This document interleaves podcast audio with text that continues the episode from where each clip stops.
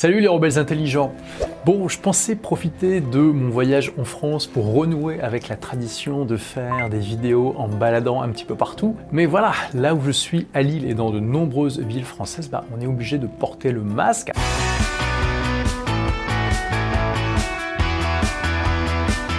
J'ai essayé de me plier à l'exercice avec le masque et franchement, je me dis que c'est vraiment pas drôle pour vous de regarder quelqu'un de masqué comme ça. Je veux dire, entre ça et ça, vous vous connectez davantage dans quelle situation? Bon ok, j'exagère un peu avec la lunette, mais même sans les lunettes, euh, bon voilà, c'est vraiment pas terrible. Du coup, j'ai décidé de vous faire cette vidéo à visage découvert, mais dans ma chambre d'hôtel. Bon, c'est pas super glamour, mais après tout, le plus important, c'est le contenu.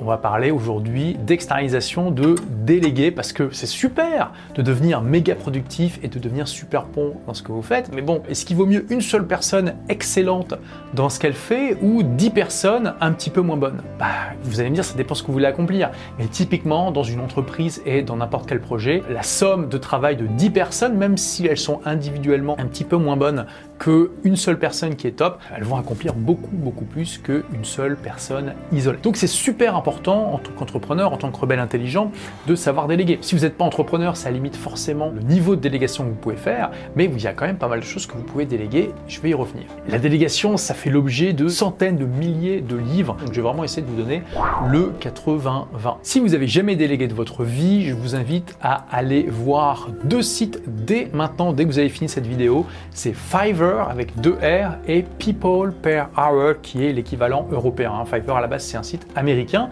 qui a été lancé avec un concept très simple. Vous pouviez acheter des tas de services différents pour 5 dollars, d'où le nom Fiverr. Et People Hour, voilà, c'est le même concept, mais euh, fait par une entreprise britannique. Et depuis, ça s'est élargi. Hein. bien sûr, vous pouvez prendre beaucoup plus de services que juste des services à 5 dollars, mais le concept de base est le même, c'est que vous allez trouver des milliers de choses possibles pour un prix extrêmement faible. Et vraiment, vous allez être surpris de la quantité et de la variété de différents services que vous pouvez trouver. Hein des gens qui vont vous faire des transcriptions de vidéos, qui vont vous faire des vidéos d'anniversaire original, par exemple des gens qui vivent dans des îles paradisiaques du Pacifique, qui vont vous faire une vidéo en tenue euh, d'indigènes traditionnels, des personnes qui voilà sont dans des pays exotiques pour vous, mais pour eux qui sont normales, qui vont prendre des trucs qui peuvent être banals, mais dans des cadres qui ne le sont pas, etc., etc. Il y en a vraiment pour tous les goûts. Tout au long de ce mois de productivité, je vous ai donné euh, plusieurs défis à accomplir. Le défi que je vous donne, c'est d'aller sur un de ces sites et de prendre un truc à 5 dollars ou 5 euros voilà, peu importe, mettez un petit budget, c'est pas grand chose, hein, et choisissez une chose à déléguer qui vous intéresse. Ok, faites pas juste un truc histoire de le faire. Essayez de déléguer quelque chose qui vous intéresse. Par exemple, si vous avez comme projet de lancer un blog, prenez un design pour un blog, par exemple, ou prenez une installation de blog. Si vous avez euh, une chaîne YouTube, prenez une bannière de chaîne YouTube, etc., etc. Alors, bien sûr, il y a de tout hein, sur ce genre de site, y compris des choses qui ne sont pas d'une qualité extraordinaire. Mais vous pouvez compenser ça justement par la quantité. Quand ma chaîne avait peut-être quelque chose comme 20 ou 30 000 abonnés, à l'époque, elle avait même pas de bannière. Je me suis dit, ok, il me faut une bannière qu'est-ce que je vais faire euh, Je sais pas, prendre un graphiste à l'époque 20 000, bon, je me disais c'est bien, mais j'ai pas envie d'investir dans, la chaîne pour l'instant. Qu'est-ce que je peux avoir comme solution pour avoir une bannière intéressante pour pas cher? Et je me suis dit, bah, je vais tester sur Fiverr. J'ai payé 4 personnes pour me faire une bannière. Et chaque personne, je l'ai payé 5 dollars. Du coup, ça m'a fait un budget total de 20 dollars, ce qui était vraiment faible, et j'ai eu 4 bannières différentes. Alors clairement, ces bannières, elles n'auraient pas gagné un concours de design de bannière. Mais parmi ces 4, il y en avait une qui sortait du lot et je l'ai utilisée pendant longtemps. Et après, quand la chaîne a vraiment commencé à exploser, je me suis dit, ok, là c'est sérieux, j'ai investi dans euh, un vrai graphiste qui m'a fait une bannière très sympa. Idem pour les vignettes de vidéos, pendant très longtemps, c'était un de mes assistants qui faisait ça. Aujourd'hui, c'est un graphiste professionnel qui s'occupe de ça. Je pense que vous avez pu voir l'amélioration de la qualité. Donc ça déjà, que vous soyez particulier ou professionnel, vous allez pouvoir vous amuser avec ces deux sites. Ensuite, si vous voulez monter en gamme et commencer à trouver des prestations d'une meilleure qualité et un peu plus sérieuses, vous allez sur Up Upwork. Et Upwork, c'est tout simplement la plus grande place de marché pour trouver des prestataires au monde. Vous avez littéralement des millions de prestataires. Moi, ça fait depuis 2009 euh, que j'utilise ça. Alors avant, c'était Elance, ça a été racheté puis après fusionné avec euh, Upwork. J'ai dépensé plus de 300 000 dollars, je crois, dessus dessus. Et voilà, aujourd'hui, c'est sur cette plateforme que je trouve la plupart des gens qui travaillent pour moi dans le monde entier. C'est aussi le gros avantage de cette plateforme. L'époque où vous étiez bloqué et que vous pouviez trouver que des gens qui pouvaient travailler pour vous dans un rayon de allez, 10, 15, 20 km autour de vous, c'est fini. Aujourd'hui, vous pouvez prendre des gens dans le monde entier, ce qui vous permet de trouver des talents qui autrement auraient été inaccessibles. De plus, certaines de ces personnes vivent dans des pays à bas coût, ce qui vous permet aussi de diminuer les salaires. Quand je parle de ça, parfois ça crée des réactions émotionnelles. Hein. J'ai écrit tout un chapitre là-dessus dans mon livre Tout le monde n'a pas eu la chance de rater ses études et dans lequel je pense je démontre que en fait on peut faire ça de manière tout à fait euh, éthique, humaine et responsable. C'est pas automatique, c'est pas parce qu'on délègue dans des pays à bas coût qu'on est en train d'embaucher des, enfants chinois qui vont bosser 14 euh, heures par jour dans des usines insalubres, bien sûr que non. J'ai une équipe au Maroc qui bosse pour moi. Certaines de ces personnes travaillent pour moi depuis quasiment 10 ans maintenant et voilà, elles sont euh, largement payées au-dessus du SMIC marocain, elles travaillent de chez elles à leurs propres heures, elles sont absolument ravies de, faire ça par rapport à ce qu'elles auraient pu trouver et parfois ce qu'elles ont trouvé avant sur le marché du travail marocain. Il n'y a juste pas photo, il n'y a pas de comparaison possible. Donc dites-vous aussi que c'est une excellente manière d'aider des pays en voie de développement que de fournir à certains de ses habitants des jobs avec des conditions de travail absolument extraordinaires par rapport à ce qu'ils peuvent trouver et que euh, c'est beaucoup mieux que par exemple de faire des aides caritatives, etc. Parce que là, vous aidez vraiment à développer l'économie. Un argument aussi comme donne parfois, c'est oui, d'accord, mais du coup, tu retires des emplois de ton pays. Bon, c'est vrai, mais pour un salaire que vous pourriez payer en France ou en Belgique, par exemple, eh bien, vous allez pouvoir prendre 3, 4 personnes au Maroc qui va aussi beaucoup développer votre activité et créer des richesses dans le pays où vous vivez. Donc, il y a aussi ça à prendre en compte. Hein. Il n'y a pas de blanc, de noir, c'est toujours extrêmement complexe et il faut voir l'ensemble de l'image pour pouvoir se faire une opinion. Ça, c'était une parenthèse, vous n'êtes même pas obligé d'externaliser dans d'autres pays si vous ne le souhaitez pas, mais sachez qu'il y a cette option-là qui est disponible. Vous allez me dire, génial Olivier, mais on commence par quoi exactement? Bon, déjà, si vous êtes entrepreneur, la première chose à externaliser, c'est la comptabilité, c'est clairement pas quelque chose avec lequel vous voulez vous embêter. Si vous avez une autre entreprise, vous pouvez vous en passer, mais autrement, c'est absolument indispensable. Ensuite, ça va dépendre de l'activité, bien sûr, et du niveau de revenu que vous dégagez. Mais la première personne que vous devriez avoir, c'est un assistant virtuel, un virtual assistant, comme disent nos amis anglo-saxons. C'est un assistant, quelqu'un qui va vous aider de manière générale sur plein de tâches.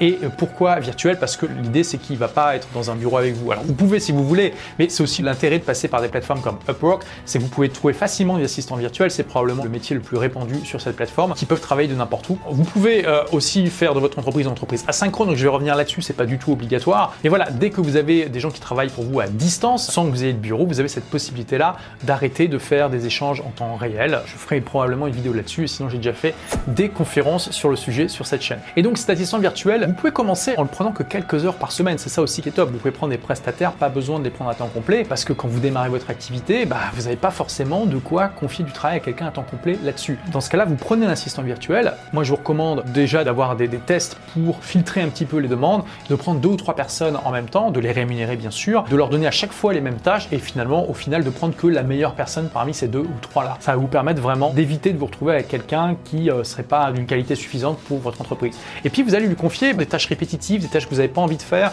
des tâches qui prennent du temps et où vous n'avez pas une grosse valeur ajoutée, que cette personne peut faire à distance facilement. Et à partir de là, vous allez construire votre équipe. Moi, c'est ce que j'ai fait avec euh, mon entreprise actuelle. Younes, donc, qui était mon assistant virtuel, a commencé à travailler pour moi en 2011, donc un an après la création à peu près euh, de l'entreprise. Et à partir de là, j'ai développé l'équipe. Et j'en suis arrivé au niveau où aujourd'hui, je sais même pas exactement combien il y a de personnes qui travaillent pour moi. Une fois que vous avez commencé à bien recruter l'équipe et à gérer, vous allez un jour prendre un manager. C'est ce que j'ai fait aujourd'hui. J'ai un bras droit qui s'appelle Elisabeth, qui vit à Londres, qui est ma manager et même ma recruteuse aujourd'hui. Il y a quelques temps, elle me disait, tu sais Olivier, qu'aujourd'hui il y a 20 personnes dans l'équipe. Moi je dis, ah bon, il y a 20 personnes dans l'équipe? J'étais même pas au courant. Pour moi, dans ma tête, on était quelque chose aux alentours de 12. Elle m'a dit, oui, oui, euh, j'ai compté. Puis je sais plus, c'était dans une douzaine de pays différents. Il y, a, des gens dans l'équipe qui n'ont pas de pays fixe, qui sont nomades, euh, puisque voilà, on travaille à distance sans avoir besoin d'échanger en temps réel. Donc il y a cette possibilité-là offerte aux gens de l'équipe. Ça, c'est euh, presque une situation idéale. Alors bon, bien sûr, la connaissance est toujours dans l'entreprise. Si je veux savoir exactement combien il y a de personnes qui travaillent pour moi, je demande à Elisabeth, elle le sait. Hein. Et puis il y, a un fichier qui, regroupe ça. Au bout d'un moment, c'est la méta-délégation. C'est quand vous déléguez euh, le management et le recrutement. Avant, quand je voulais déléguer une tâche, je me disais, ok, euh, là j'ai envie que cette tâche soit déléguée, j'ai personne dans l'équipe qui peut faire ça. J'ai le choix, soit je forme quelqu'un dans l'équipe pour le faire, soit je recrute quelqu'un. Je vais faire ça moi-même. Là aujourd'hui, si j'ai envie de déléguer une tâche, bon, ça peut arriver que je me dise, ok, je vais former un membre de l'équipe moi-même, mais je peux aussi dire à Elisabeth, voilà, j'ai besoin que cette tâche soit faite, est-ce que tu peux recruter quelqu'un s'il te plaît? Ça c'est juste extraordinaire parce que je lui délègue le fait de déléguer. Je vais lui dire recrute là et parfois je vais lui dire aussi manage là. Alors parfois c'est moi qui vais manager. Euh, souvent ce que je fais c'est que je manage un peu au début puis je donne à Elisabeth, mais aussi de plus en plus je dis à Elisabeth, écoute, tu recrutes, tu manages la personne, voici le résultat que je veux, voici euh, à peu près comment je voudrais que ça soit fait, débrouille-toi sur les détails. Donc voilà, je vous ai donné une image globale hein, des différentes étapes. Il faut savoir que dans le milieu de l'entreprise, typiquement, le nombre clé, c'est que chaque manager gère 7 personnes. Vous, en tant que dirigeant, vous allez gérer 7 personnes et que si jamais vous dépassez ça, bah, au bout d'un moment, vous allez demander à ces gens-là de commencer à déléguer eux-mêmes et que donc, typiquement, vous allez avoir une structure avec vous, 7 personnes et qui vous déléguez qui vont être les responsables des différents secteurs. Ces personnes-là vont elles-mêmes déléguer à cette personne, éventuellement ces personnes-là vont déléguer à cette autre personne, etc. etc. Bon, c'est un peu le chiffre magique, bien sûr, euh, il y a des tas de variations. Il y a des gens dans des entreprises qui se retrouvent avec 15, 20 personnes à gérer. Euh, souvent d'ailleurs, elles sont assez débordées, mais dites-vous que c'est un petit peu la bonne pratique d'avoir cette personne. Il y a tellement de choses qu'on pourrait dire sur chacune des étapes, sur le recrutement, sur le management, sur la motivation, etc., euh, etc. Sachez juste que donc si vous n'avez jamais délégué, commencez par Fiverr et People per Hour. Ensuite, comprenez que voilà, quelle que soit votre situation, vous pouvez déléguer un petit peu surtout aujourd'hui avec les outils qu'on a.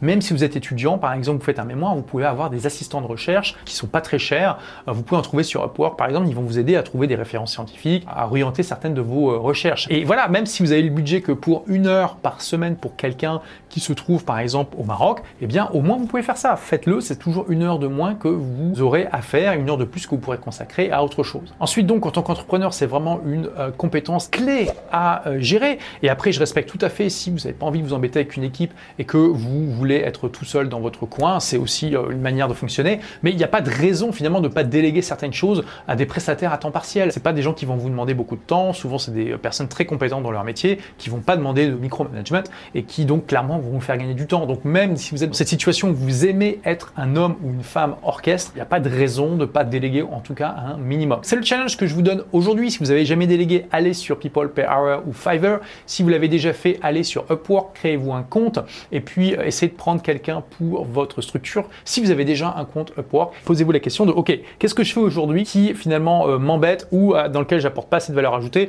ou en tout cas si j'utilisais ce temps pour autre chose, clairement ça apporterait plus de business dans mon entreprise et puis euh, essayer de le déléguer. Hein. C'est vraiment le challenge que je vous donne, cher rebelle intelligent. On va même se tutoyer puisque voilà, on est à la fin de la vidéo. Si tu toujours là, c'est que tu es motivé. C'est le challenge que je te donne. Est-ce que tu l'acceptes? Partage-le dans les commentaires. Puis d'ailleurs, puisque tu es toujours là, je te donne aussi une dernière astuce. Quand tu bâtis aussi une audience sur le web, un des gros avantages de ça, c'est que parfois tu peux déléguer certaines tâches à ton audience. Et oui, je sais que ça paraît hallucinant, mais c'est vrai. Euh, typiquement, par exemple, tu peux demander de temps en temps sur quel sujet vous aimeriez euh, que je crée une vidéo, j'écrive un article. C'est une délégation dans le sens où tu vas demander à ton audience de faire un certain effort créatif. C'est vraiment un échange gagnant-gagnant parce que du coup, l'audience te donne des idées, mais elle te donne aussi des idées qui la concernent directement. Et donc, ça va te permettre de créer du contenu qui va euh, être utile pour ton audience. Et toi, donc, tu es content parce que tu sais que ton contenu va être pertinent et ton audience va être contente parce que bah, c'est du contenu qui leur parle directement vu qu'ils t'ont posé la question, etc., etc. Comme tu sais que j'essaie vraiment de faire ce que je dis et de dire ce que je fais, je te pose la question, il reste quelques vidéos dans ce défi productivité, de quoi tu aimerais que je parle Eh bien, partage-le dans les commentaires. Si d'ailleurs tu as aussi toi-même des astuces pour être plus productif dont j'ai pas encore parlé dans cette série, n'hésite pas à les partager. Et puis comme d'habitude, hein, je te rappelle que je fais cette série de vidéos pour fêter la sortie de mon journal de productivité Agir et réussir. C'est un journal que tu peux remplir euh, tous les jours pour t'aider à être plus productif. Et d'ailleurs, je tiens à vous remercier parce que là, c'est clair. Là, en plus, je suis en France, je peux le voir de mes yeux. Mais vous êtes très nombreux à m'envoyer des photos des mises en place dans les librairies et c'est juste hallucinant. Il y a plein de librairies, y compris des très grosses comme Culture à la fin, qui mettent super en avant le livre. Donc vraiment, merci beaucoup pour ça parce qu'il ne ferait pas ça si vous n'avez pas déjà fait de ce livre un succès. Et pour soutenir les librairies physiques, si tu achètes le journal dans une librairie physique, je t'offre une formation qui normalement est vendue 497 euros pour créer et développer une entreprise qui cartonne le plus vite possible. Il te suffit d'envoyer une photo de ton ticket de caisse à message au pluriel olivier-roland.com. Merci d'avoir écouté ce podcast. Si vous l'avez aimé, est-ce que je peux vous demander une petite faveur? Laissez un commentaire sur iTunes pour dire ce que vous appréciez dans le podcast tout simplement. Ça aidera d'autres rebelles intelligents comme vous à trouver le podcast et puis à être inspirés tous les jours ou presque par lui. Merci et à très vite pour de nouvelles aventures.